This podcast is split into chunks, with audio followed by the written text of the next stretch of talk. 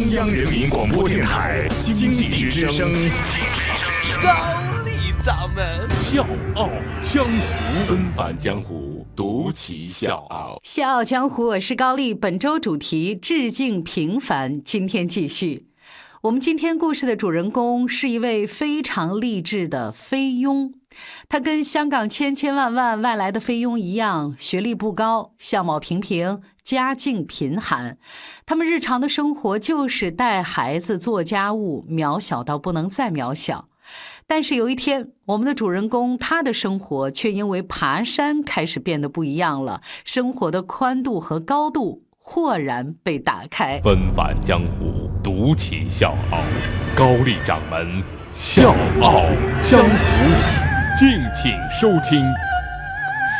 丽莎出生在菲律宾，她家里面穷的呢，只有一块薄田，她连中学都没有念，很早就外出打工了。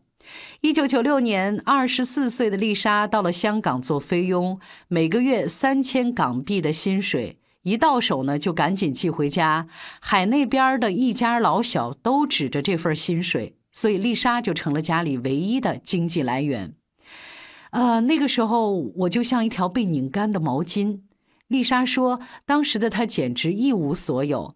香港所谓的购物天堂、娱乐之都，但是她却一文不名，无处可去。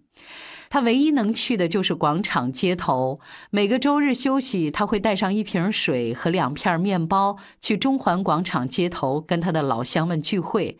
坐在街头，他只看到来来往往的腿，甚至他不好意思抬头看那些路人的眼睛。他的视线是低的，生活的视野里几乎只有自己的老乡，还有雇主和那间房。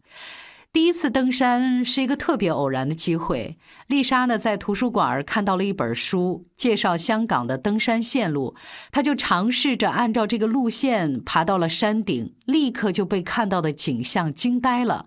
从高处俯瞰下去，香港是那么的美，跟地面上看起来是那么的不一样。那一刻，仿佛属于他的空间一下子被放大了。他爱上了登山。每到周末，他不再去广场了，而是在包里放上一瓶水、两根香蕉，就往山上跑，反正也不用钱。在他把香港爬的山都爬遍了之后，普通的山已经满足不了他了。他想去国外爬更高的山，可是问题来了：钱呢？你从哪儿来钱呢？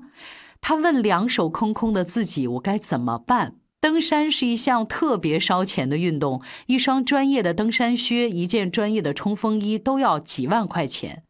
而丽莎来香港六年，她的工资全部都用来养活她在菲律宾的家人，但是没人提起过让她也考虑考虑自己的生活。你在那么富裕的香港打工，我们还在菲律宾呀？妈妈觉得这一切都是天经地义的，之前的丽莎也没有抗拒过，但是这一次不一样了。为了能继续爬山，她需要钱。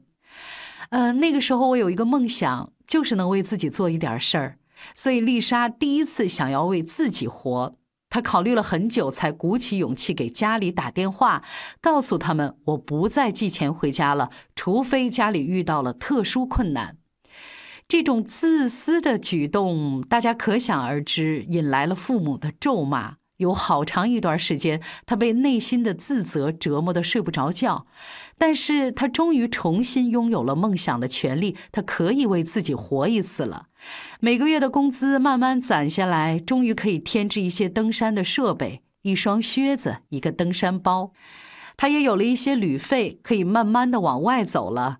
泰国、越南、新加坡、广东的丹霞山，马来西亚四千米的金纳巴鲁山，还有日本的枪岳山，非洲的乞力马扎罗山，还有他最终的梦想——喜马拉雅。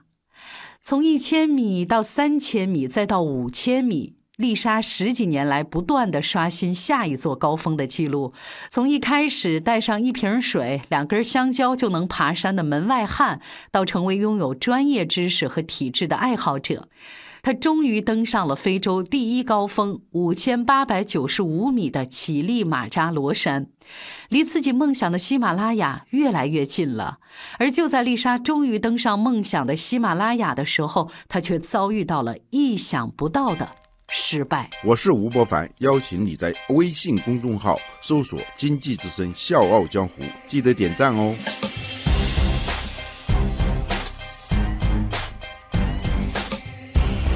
二零一五年五月，丽莎抵达了喜马拉雅的侧峰岛峰，花了十几个小时登上靠近山峰的位置。在向顶部攀登的时候，她开始感到身体明显的不对劲儿。皑皑雪山的峰岩，他挂在登山绳上，风一阵一阵地擦着身体吹过。他发现自己的身体在流汗，里面的衣服都被汗水打湿了。他咬牙坚持了几分钟，开始瑟瑟发抖。丽莎说：“我里面穿的是一件非常便宜的背心儿，出了汗没有办法很快的排掉。她几乎被冻得没法动弹，难以呼吸，不得不停在五千九百米。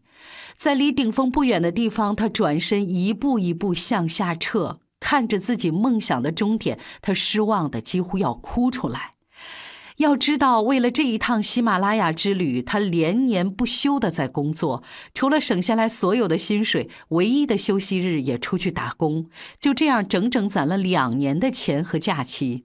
而为了锻炼负重登山的能力，每天下班之后，他还要背十五斤重的行李包，在一栋二十一层的楼里上上下下，再加上每周三次四十五分钟的重量训练，从不间断。花了两年准备好了钱和体能，但是他却输给了一件廉价的背心儿。Lisa 能服气吗？她不服啊！没事儿，我一定要再去，反正山会一直在那儿。为了记得这个目标，他把喜马拉雅山脉纹在了自己的手腕上。十几年来，丽莎跑了很多地方，她遇到了无数的登山爱好者。她永远都是唯一的菲律宾人，也是唯一的佣人。她站在里面不敢说话，生怕被问到自己的职业。但是慢慢的，他会主动跟遇到的人介绍自己的职业，在对方不知道怎么回应的时候，他开朗一笑：“女佣也可以去旅行，女佣也是一份体面的工作哦。”慢慢的，越来越多的人知道了这个爱爬山的菲佣，也被他深深的鼓舞着。有人送他登山设备，有人邀请他去参加演讲，有媒体开始报道他。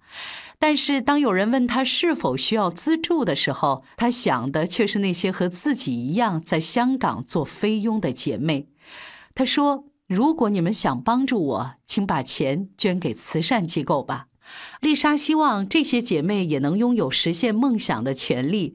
她参加到一个外佣支持公益机构里，跟更多的志愿者一起讨论怎么为姐妹们做一些活动，丰富生活，提供帮助。参与公益，就像他第一次站在山顶一样，他看到了不一样的世界，也看到了不一样的自己。登山这项烧钱运动，丽莎拿着最低的薪水，却秒杀了很多富豪，成功的登上了最高峰。这就是丽莎的故事。我想说，贫穷可能真的会限制人，但是我记得看过《肖申克的救赎》，里面有一句非常经典的台词，说的：“有些鸟儿是注定不会被关在牢笼里的，它们的每一片羽毛都闪耀着自由的光辉。”小江湖是高丽，致敬平凡，明天继续。海阔天空，在我心中是。